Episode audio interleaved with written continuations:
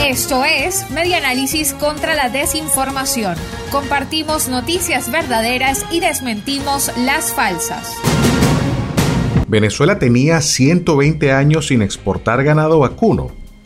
El pasado miércoles 2 de septiembre, el ministro de Agricultura y Tierras, Wilmar Castro Soteldo, anunciaba ante las cámaras de venezolana de televisión y así reseñó su página web que 3.700 reses vivas eran subidas a un barco en Puerto Cabello, Estado Carabobo, para su traslado a Irak, a más de 11.000 kilómetros de distancia.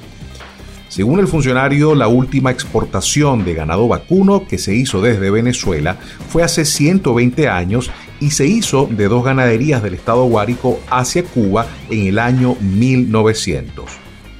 Pero de acuerdo con espaja.com, Datos de la FAO y fuentes patronales e históricas desmienten claramente que Venezuela haya pasado más de un siglo sin exportar ganado vacuno.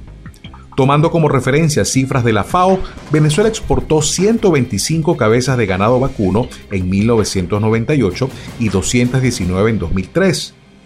Estadísticas de Fedenaga indican que en Venezuela se exportaron volúmenes variables de ganado bovino entre 1980 y 2005, equivalentes a unas 375 mil reses.